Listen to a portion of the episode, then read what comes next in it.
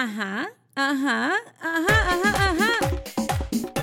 Hola, hola mis amores, ¿cómo están? Bienvenidos a Cuéntamelo Todo. Hoy un episodio bastante particular es ella, sí, la, quienes la ven por mi canal de YouTube, este episodio, este, ella es Aranza, que todo el mundo me dijo que tu nombre es Arancha. O yo le digo, no me, no me lo he corregido nunca, pero bueno, se las presento. Estoy en mi cuarta temporada de Fuertes y Fabulosas y como les he dicho, tengo mujeres que admiro, que respeto, que he conocido de paso en esta temporada de mi vida y a esta chica la conocí en Madrid, exactamente en el Parque El Retiro, que me llamó mucho la atención su máquina de escribir y me recordó a la Carolina que fui cuando era estudiante de periodismo en la Escuela de Comunicación Social de la UCB.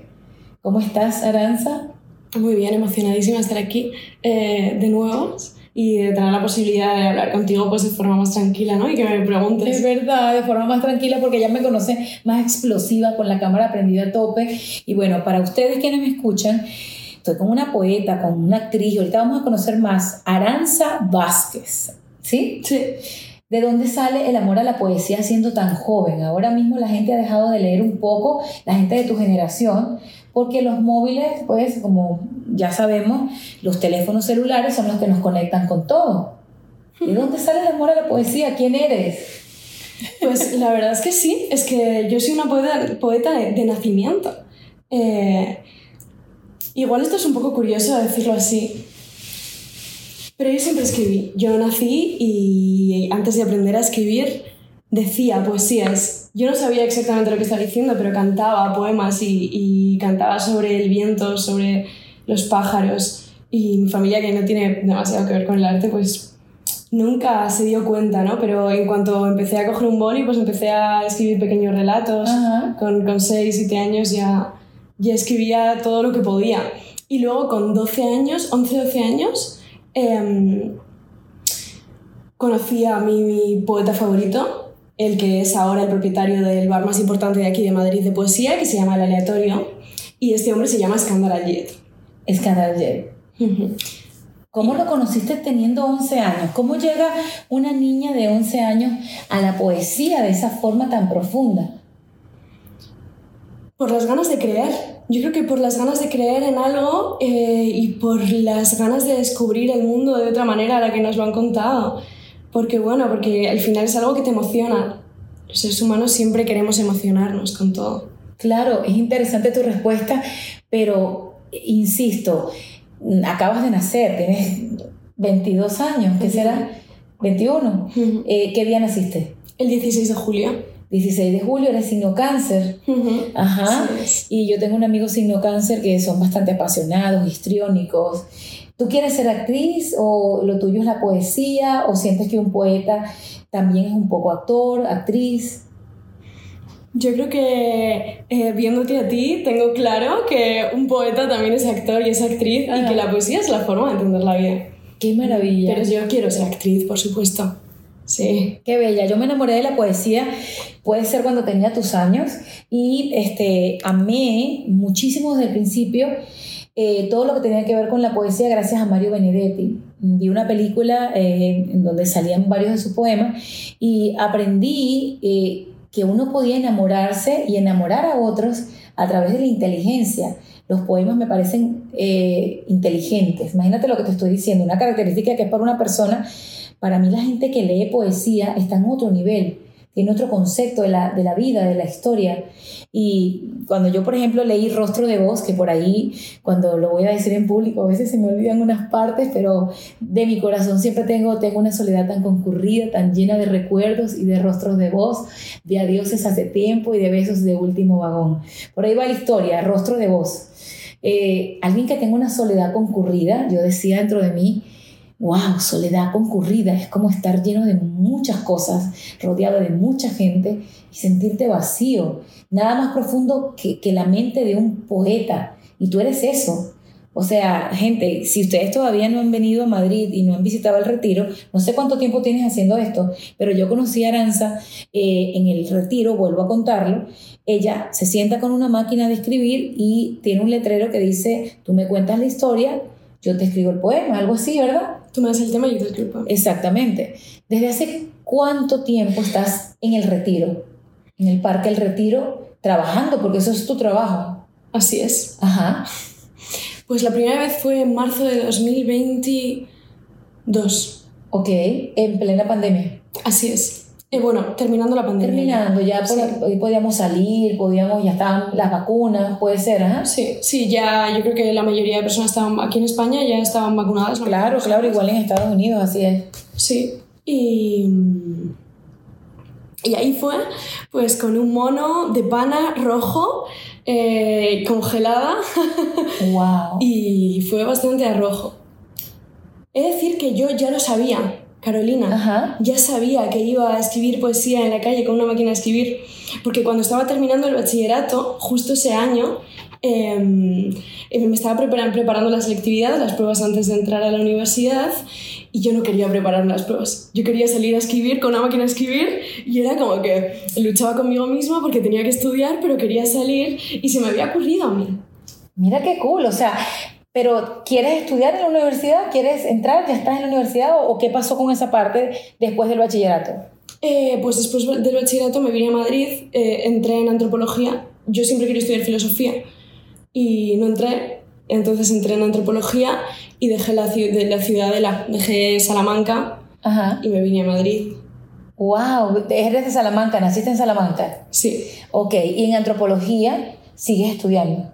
Eh, no, no, no, dejé la carrera y ahora estoy, eh, bueno, estudiando filosofía por la UNED, Ok, con pocas asignaturas, ¿no? Un poco. un poquito.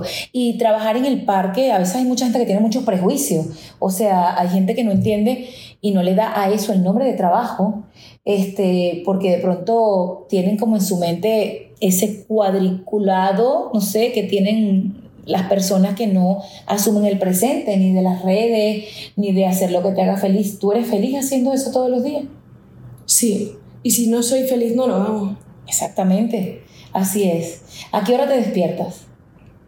Pues depende del día. Llámalo mañana o pasado, no sé, un miércoles o un jueves. Eh, pues mañana, un miércoles, un jueves, 9, 10, a veces más tarde, si he tenido algún evento el día anterior, como Ok. algún recital de alguna persona y tal. Eh, pero es una lucha interior eh, que tengo, la de madrugar muchísimo, porque además me encanta madrugar. Ok, te gusta madrugar para crear. Yo creo que la mejor hora para crear siempre es cuando la corteza prefrontal está como limpiecita, como ahí, como la mañana, creciendo. Sí, totalmente, Ajá. totalmente. O sea, bueno, luego eh, yo defiendo la creación desde la más absoluta naturalidad. O sea, hay muchas, muchas personas pues, que fuman o beben o, o buscan otros estímulos O se drogan. Claro. Hay gente que hace de todo, ajá. y que ahí es donde encuentra la inspiración. Yo creo que se pueden conseguir estados alterados de conciencia estando completamente sobria. Qué maravilla escuchar eso de una chica tan joven, con tantas cosas pasando allá afuera, de, de gente como tú, joven y talentosa, pero que pierde tal vez el rumbo eh, por vicios o por herramientas que, que muchos aseguran que dan la musa o la inspiración. He escuchado a muchos músicos, amigos de amigos, no, es que la manera de inspirarme es a través de, de tal y cual cosa, no promuevo nada que tenga que ver con ninguna sustancia que altere el, ser humano. De hecho, que a mí me pasa que me ven siempre alegre, muy arriba. Te tienes que tomar algo para estar así. Es decir, o sea, yo no necesito alcohol. Yo no necesito alcohol para ser Carolina Sandoval. Supongo que en tu caso, con el tema de la poesía, lo mismo, te inspiran y te pones como en tu nivel zen o de otra forma. ¿La forma cuál es? La forma es observar y, mm, y- y observar. Y es que, ¿sabes qué pasa? Que cuando tú eh, estás muy emocionada y has creído verdaderamente la vida y verdader- verdaderamente eres feliz y quieres estar viva y te tomas una copa, cambia tu energía, porque tú ya estás feliz de por sí. No necesitas tomarte una copa, eso va a bajar muchísimo más. Y a mí la inspiración pues, pues me la da el día a día. Hombre, también eh, el rock and roll y, y la oscuridad. Yo hablo mucho de la nostalgia y me gusta muchísimo también. La tristeza es maravillosa para escribir. La soledad, el silencio. Esas, esas son momentos de, de uno, eso inspira muchísimo. O la alegría, o sea, o la emoción de cualquier cosa que te dé mariposas en el estómago. Eh, Sí. Te vienes de Salamanca, ¿cierto? A Madrid. ¿Te vienes sola o acompañada? Me vine con, me vine con mi chico, eh, porque él ya vivía aquí. Él, como, te he dicho, pues él es poeta, ya lleva un tiempo aquí. eh, él estudió en interpretación, también arte dramático, en la RESAC y tal. Y, y lo conocí allí porque él es de allí también. Ok. Y entonces tuve la oportunidad y dije, pues me voy a Madrid. ¿Qué dijo papi y mami cuando le dijiste es que me voy a Madrid con mi chico porque quiero escribir poesía? ¿Sabías que ya ibas a escribir poesía aquí? ¿Ya lo venías haciendo? Sí, o sea, no lo venía haciendo y no lo sabía, no sabía que iba a estar en el retiro. Tuve aquel, aquel momento, eh, pero, pero sí, lo intuía, lo intuía. Yo vine a ser actriz, eh, Ok. a formar, a hacer una carrera artística, sí, sí, sí. Pero ¿qué te dijo papi y mami cuando dijiste que te Ah, sí. venías? Eh, pues nada, porque mis padres no pueden decirme nada, los, los pobres no... O sea, quiero decir, los primeros meses no me ayudaron en absolutamente nada y trabajé muchísimo yo sola de camarera. eh, Aquí en Madrid. Sí. Ok. Pero claro, pero me decían, pues, ¿qué, qué, qué- qué me iban a decir? Me dejaban volar, es algo tan importante. ¿Qué le recomiendas a los padres? ¿Que dejen volar a sus hijos? Sí. Sí, sí, sí, siempre. Porque la vida es sabia. Pero bueno, yo no soy madre. No sé No. lo que puede ser esto. No eres madre y que yo te diga que, que se siente en el estómago cuando... Claro, yo he sido y soy hija, pero es tan distinto cuando uno es madre. Y yo, yo nunca fui esa que... Sí volé, pero no volé tan joven. Yo siento que ahora el vuelo de ustedes, de estas almas mm, todavía chiquitas, como yo las llamo, empieza antes. A mí nunca se me hubiese ocurrido a tus 21 querer volar de casa, irme con el novio, ir a querer a buscármela. De pronto era más consentida, más, más miedosa, más nerviosa, menos arriesgada. O sea, mi, mi- tal vez mi vuelo empezó seis o siete años más tarde de lo que tú empezaste y de pronto como madre, siendo que tengo una hija poquito, un año más joven que tú, y también se atreven a volar muy, muy pronto. ¿Eso es bueno o eso es malo? ¿Eso es que solamente es diferente? ¿Son generaciones distintas o qué? Yo creo que son generaciones distintas, pero también contextos, ¿no? Ajá. Porque tú naciste en Venezuela, eh, no sé exactamente. Sí, en Caracas, en el año 73. Eh, Era otra historia. era otro contexto completamente distinto. Yo creo que ahora eh, nos lo permiten todo mucho más. Es decir, quizá una persona que vive, se me ocurre, ponte, en la Ciudad de México, eh, que es una ciudad, una de, las ciudades donde más asesinatos hay, según lo que he escuchado, ¿eh? Ajá. eh, que es una ciudad profundamente peligrosa, pues obviamente una madre es lógico que no deje que... que... o no quiera, porque que querer a dejar son dos cosas distintas. Porque ahora mismo tú lo acabas de decir, es que ellos no podían decirme nada.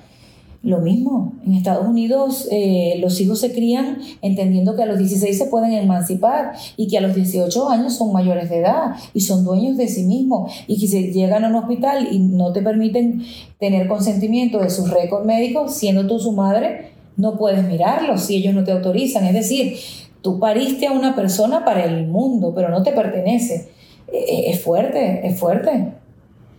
Totalmente, es, es muy, muy fuerte. También eh, es muy distinta a la cultura, yo creo, en cierta forma. Yo no conozco la cultura estadounidense, Ajá.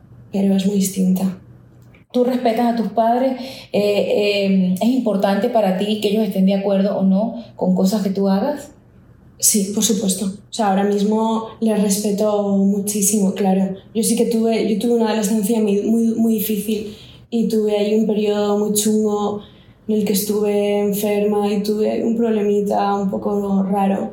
Em, pero lo más importante es saber que mis padres están bien y que esas dos bellísimas personas están sanas y son felices. Eh, es que tienes que ser consciente en la vida de cuáles son las cosas verdaderamente importantes, por mucho que vueles. Yo creo que tú volabas de otra forma en tu época, ¿no? Sí, uno, With threats to our nation waiting around every corner, adaptability is more important than ever. When conditions change without notice, quick strategic thinking is crucial. And with obstacles consistently impending, determination is essential in overcoming them. It's this willingness, decisiveness, and resilience that sets Marines apart. With our fighting spirit, we don't just fight battles, we win them. Marines are the constant our nation counts on to fight the unknown. And through adaptable problem solving, we do just that. Learn more at marines.com. No volaba, yo volé distinto. Para mí el vuelo era como seguro si ellos estaban de acuerdo. Para mí el vuelo era bonito y era alegre para todos si ellos sabían antes mis planes.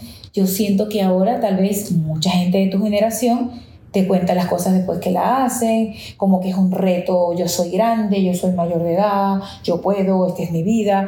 O sea, no es que para los papás, ay, yo tenga competencia o me interese ganarte una competencia. Lo que quiero es que no te pase nada. En el caso de, yo soy madre de dos, una de 20 y una de 7. Son dos mundos diferentes. Una juega con Barbie y la otra tiene novio. la otra tiene un Ken. Entonces eh, es muy diferente el, rollo mío. Y sí, ser mamá duele. Ser mamá es muy complicado. Ser mamá es lo más bello del mundo. Ser mamá es todo. Ser mamá te, te duele las entrañas, pero te alegra el alma. Uh, te puedo decir miles de cosas que se me ocurren ahorita en mi cabeza, pero ser mamá es, es otro nivel. Es otro nivel. Yo tengo amigas que, que, me han dicho, yo creo que nunca seré madre porque es que yo no quiero dejar de ser yo para ser otra persona. Es un poco eso. ¿Tú crees que vuelves a nacer cuando tienes una hija? Vuelves a nacer y, y te mueres un poco. Mira lo que te estoy diciendo, porque al nacer ese ser que depende de ti, que sus ojos son tuyos, mezclado con esa noche que lo hiciste, que la viniste a, a, concebir. Mi hija está en mi alma desde, por lo menos, Bárbara Camila, y lo digo con esta diferencia entre una y otra, porque yo sabía que Bárbara Camila iba a venir a mi vida cuando estaba mucho más joven que tú. Yo estaba en un lugar y como toda la vida me ha gustado escribir a mano, estaba en unos lugares hablando con la gente y en las servilletas escribía ya su nombre y escribía Bárbara Camila, Bárbara Camila, y me decían, típicas conversaciones de, de, adolescentes, ¿qué vas a tener cuando tú seas mamá? ¿Qué prefieres, niña o niño? No, yo sé que va a ser niña, es Bárbara Camila. O sea, ya yo sabía de ella en mi alma, ella y yo estamos conectadas por más que el cordón umbilical, o sea, eh, igual que Amalia Victoria, solamente que Amalia Victoria es producto de, de la prosperidad, de la, de la abundancia, de la sabiduría. Bárbara Camila es... Mmm, que es Bárbara Camila, es todo, es como esa primera maestra de vida, esa coach, esa mujer chiquita que te enseñó a perderle el miedo a muchas cosas. Yo no sé cómo te describiría a tu mamá o tu padre, pero es que cada uno de los hijos en la vida de una madre es una cosa diferente. Amalia Victoria es mi niña vitamina, es mi nuevo despertar, es, mi, mi nueva oportunidad de, de, verme de nuevo eh, por tercera vez en segundo grado. Eh, son tantas cosas, ¿no? Sí. Sí, sí, sí. ¿Tú cómo ves a tu mamá? ¿Tú qué crees que tu mamá diría si le haces esa misma pregunta que me acabas de hacer a mí? Bueno. ¿Cuántos son ustedes en la casa? ¿Cuántos Mi madre tiene, es, de, es de un contexto muy distinto al mío, eh, pero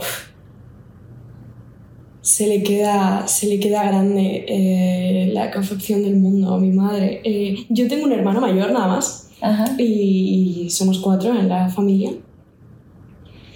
Pero al final es una parte muy importante en la experiencia vital. Mi madre siempre me dijo que esta vida es un viaje. Y ahora me voy dando más cuenta de lo que eso significa. De que el tiempo corre mucho más de lo que nosotras podamos correr hasta el final de la calle. Y, y bueno, mi madre lo, lo dio todo por nosotros absolutamente todo. ¿Eso es una mamá? Sí. ¿Damos todo? ¿Le has escrito algún poema a tu madre? Sí, muchos. ¿Muchos? Sí, sí, sí, desde chiquitilla, ¿no? Le escribía ahí cositas. ¿Y a tu padre también? A mi padre más, diría incluso. Wow, la niña de papi, claro. ¿Y qué dijo tu papá cuando le dijiste que estabas en el retiro, que era tu trabajo, que ibas todos los días? ¿Cuántos poemas haces por día? No sé, son tantas preguntas que me vienen a la cabeza. Eh, pues hago, depende del día también. Es decir, que en la feria del libro, porque yo no soy la única que hace poesía callejera. Somos unos cuantos poetas que hacemos poesía callejera. ¿En el retiro? Eh, en el retiro no. En el retiro estoy yo, a veces viene un compañero, pero cada uno tenemos como nuestro lugar asignado, ¿no? Eh, pero cuando llega la feria del libro, eh, nos ponemos muchos. El caso es que mi padre me dijo, me dijo que, que, que ya lo sabía, en cierta manera, porque yo ya, ya se lo había dicho cuando estaba estudiando, cuando estaba estudiando el bachiller, cuando estaba terminando bachiller, ya le había dicho que quería hacer eso. Papá, quiero ir al retiro, al parque donde van todos los turistas y donde va todo el mundo en Madrid a escribirle poesía a la gente que pase. No tienes una tarifa. Lo más interesante es que tú, yo no te vi nunca una tarifa ahí.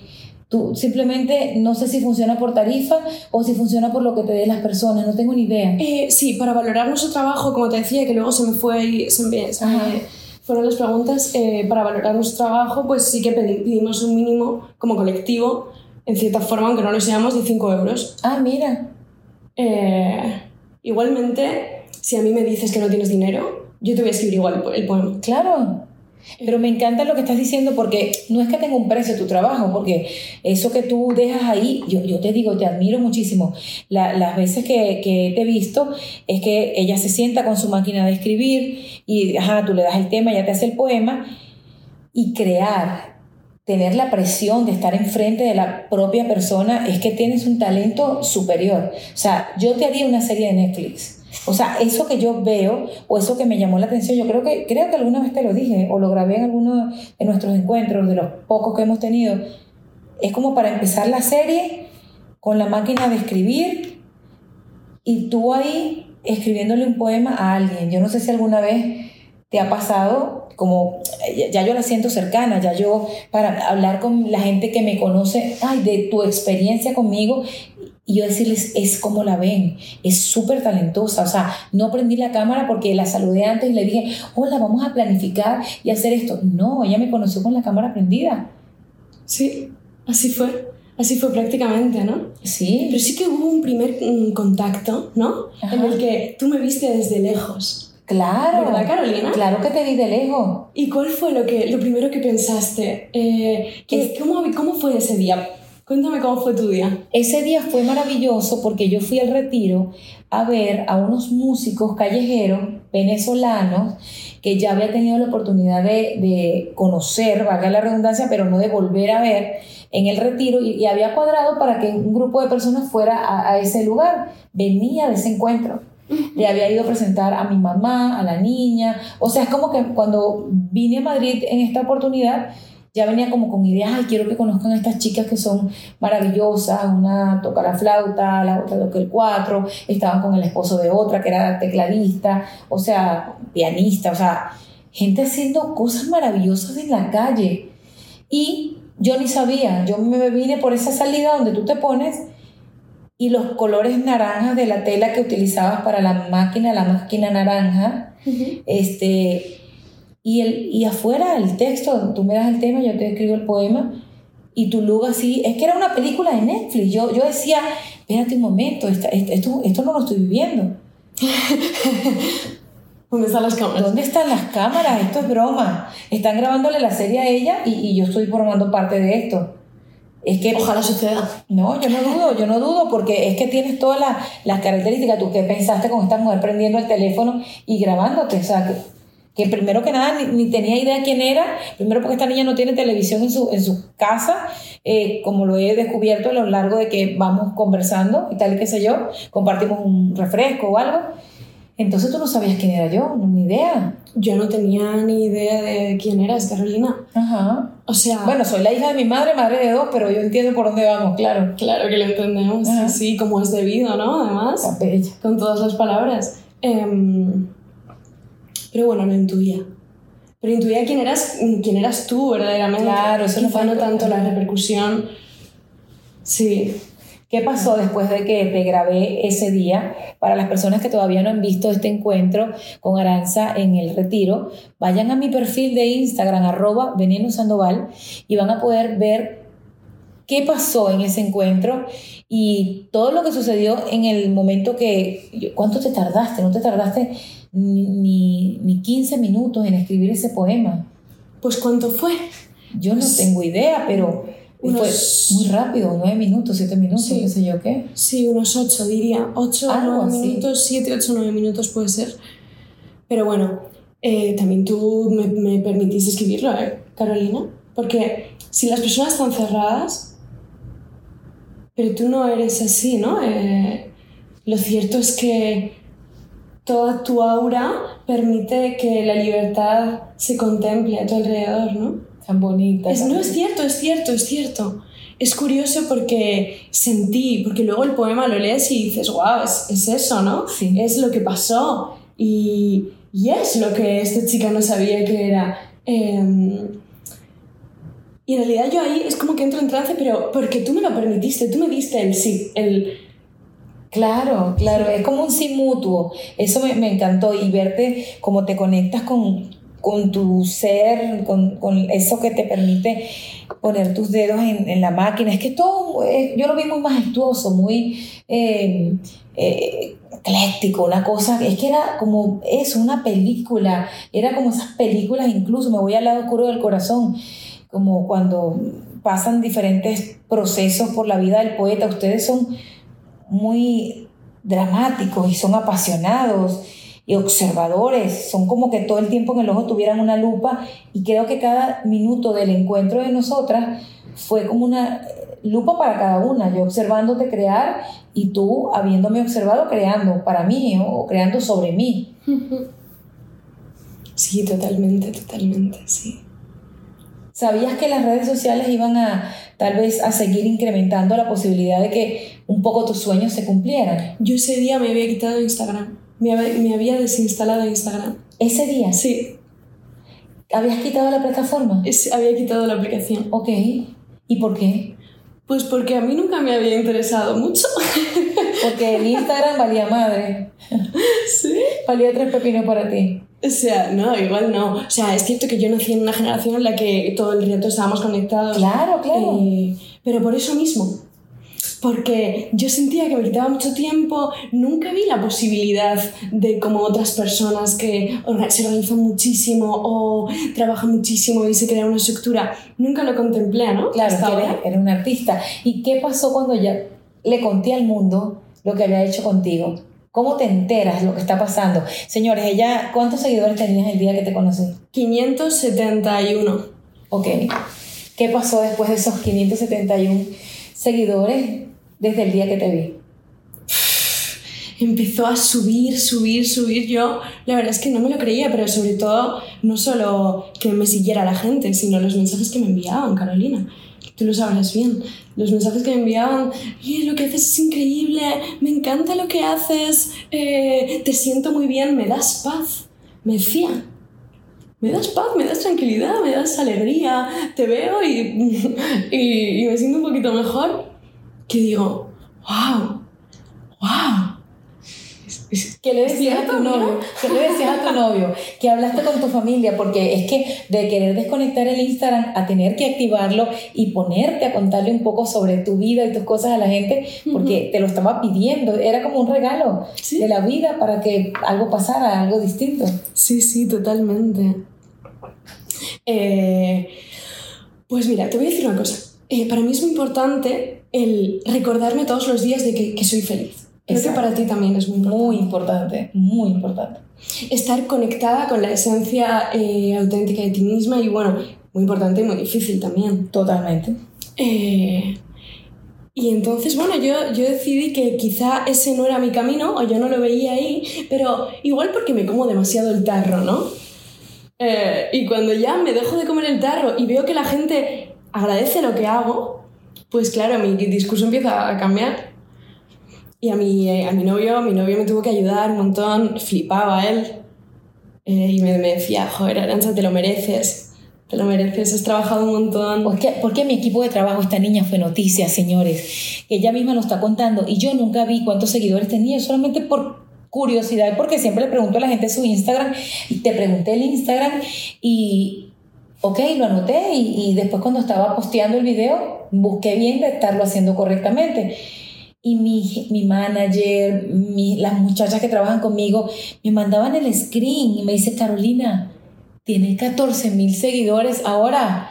Y yo, pero eh, cuéntame eso, que, que- cuéntame, es que no tenía ni mil, algo así, ese era el número que manejaban. Y yo decía, Dios mío, qué felicidad. O sea, yo tenía una felicidad enorme. Después una muchacha va a mi casa, ah, que es dueña de una empresa de labiales, eh, y me dice, le dije a la chica, ella es de Puerto Rico, que quería un poema. Y, y yo me empezaban a contar anécdotas y yo, ya va, de este lado del mundo. O sea, cállate. Increíble, es que no, no encuentro palabras, Carolina. O sea, no, no encuentro palabras. Eh, y sobre todo, Carolina, te voy a decir que um, lo más bonito es escuchar a las personas que me cuentan tantas ideas y o sea, tantas historias. Porque yo pienso, yo quiero conocer el mundo, como todos que, y todas que Claro. conocer el mundo.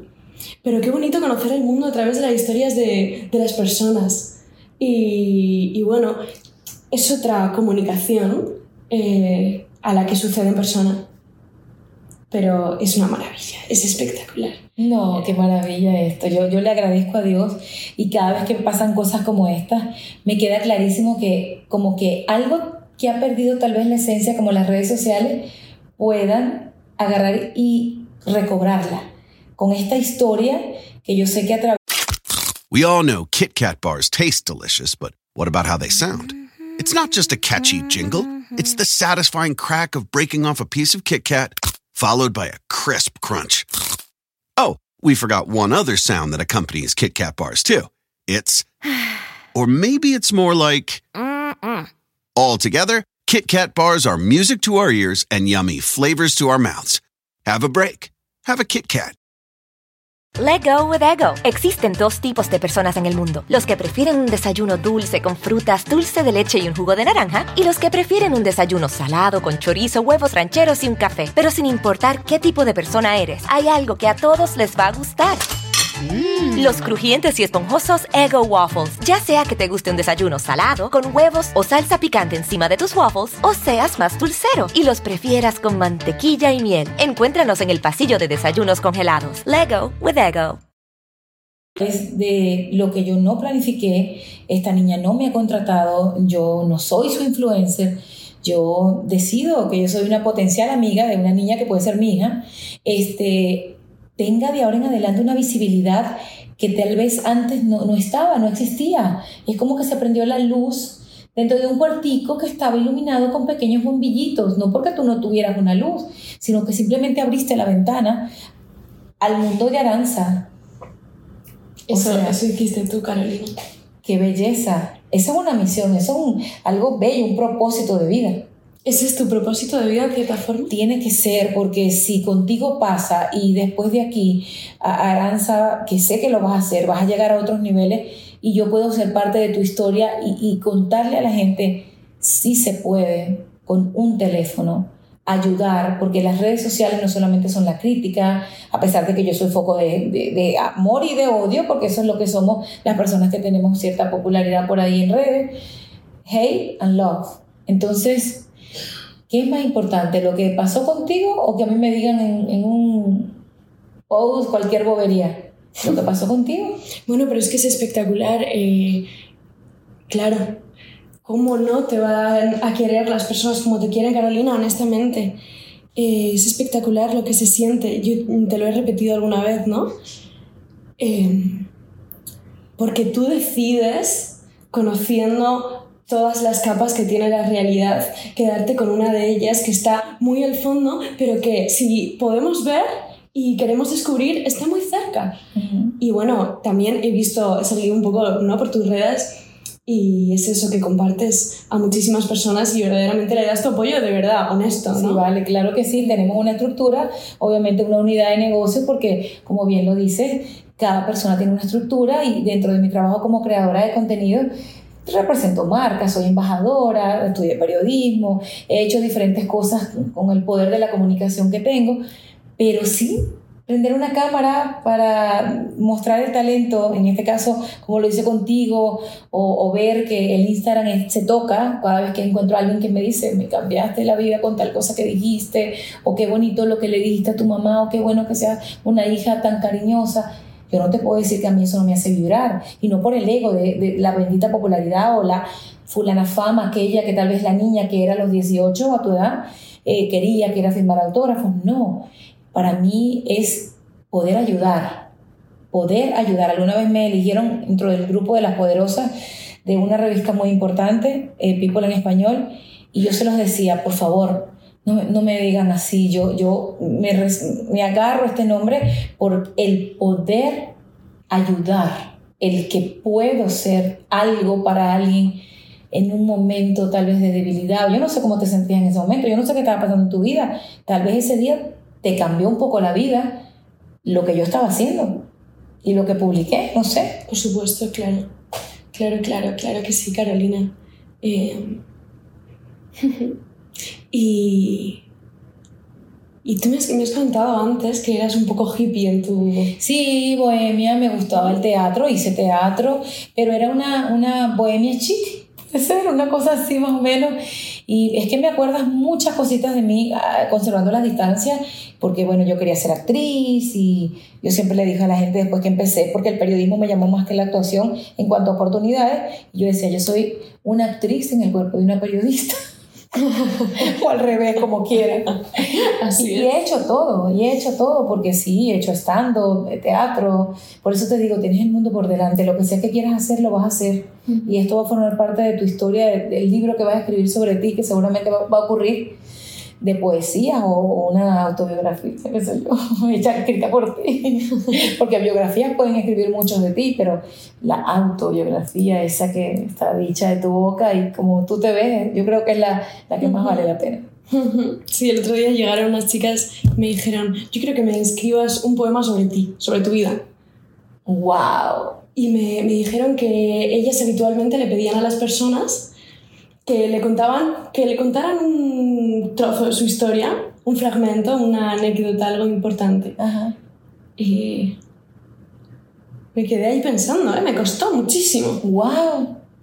¡Qué interesante! Sí, claro, porque eh, en eso se basa también un poco la vida, ¿no? En el, en el eh, que prevalezca qué es lo que tú le puedes enseñar a los demás eh, antes de contar tu historia porque quieres dar tal imagen, ¿no? Es Sí. más interesante lo que esa persona luego va a leer, va a releer y va a decir, ah, ok, vale, me ha contado su historia, pero me la ha contado de esta forma para que Claro. le dé vueltas al coco. ¡Qué maravilla! ¡Qué maravilla! Declama algo para la gente que nos escucha, algo que te guste, algo que eh, hemos, yo me he metido en tu cuenta y es maravilloso esos espacios de, de conexión cada vez que haces poesía para la gente que ahora está adicta a tu cuenta. Sí. em, bueno, necesito verter en el vaso una semilla. Necesito sentir adrenalina cuando veo el sol. Necesito compasión y algarabía. Un grito desafinado donde me desahogue. Necesito un espejo que me pida auxilio una vez a la semana, como tú necesitas escuchar y reflejarte en estas palabras. Dios, es que yo te digo una cosa, ¿no? Faltan minutos, muchos minutos y muchos videos que tienes que regalarle a tu gente que ahora te sigue en Instagram. Tu talento, wow, es una cosa muy poderosa. eh, tu tono de voz, tu, tu manera de proyectarte, Aranza, Aranza, o sea, hasta tu nombre pega contigo, todo, todo huele a Aranza. Sé que vas a llegar muy lejos, mm, voy a recordar estos encuentros y yo sé que voy a tener que pedir después fila, una lista para que me atienda. Sí, bueno. Por ahí me das, me das ahí una palomita, como dicen en México. Gracias por estar en Cuéntamelo Todo. Gracias por formar parte de esta temporada de mujeres fuertes y fabulosas, que para mí no son más que mujeres empáticas, llenas de sabiduría, de sororidad, que tanto se ha olvidado, Dios mío. Eh, yo sé que en redes muchas de nosotras somos víctimas de la crítica entre mujeres despiadada. Eh, esas letras que se convierten en cuchillos y que no sabes a qué alma va a desgarrar. Pero qué bueno que existan las aranzas que vienen a darle un poquito de alegría a esa, a esa almita que tal vez el día de ayer lloró y hoy dice, mira, mira qué linda es la vida, gracias a, a alguno de los poemas que haces. Gracias a ti. Muchísimas gracias a ti, Carolina, porque eh, tú también eres increíble y lo que haces en toda tu amplitud, en todo tu abanico, es Es maravilloso. Y es de mil colores distintos. Tan bella. Tan Y ojalá pueda continuar charlando contigo. Sí, ya tenemos WhatsApp, ya nos WhatsAppiamos. Ya la cosa no se quedó nada más en el retiro ni aquí en las redes. Los quiero mucho, soy Carolina Sandoval, sigan Aranza Vázquez por ahí. eh, les dejo siempre el Instagram de ella en las historitas o en mi propio perfil. Busquen el video de cuando nos conocimos. Los quiero mucho y espero que siempre hagan lo que los hace sonreír a toda hora. De eso se trata la vida. Chao, chao.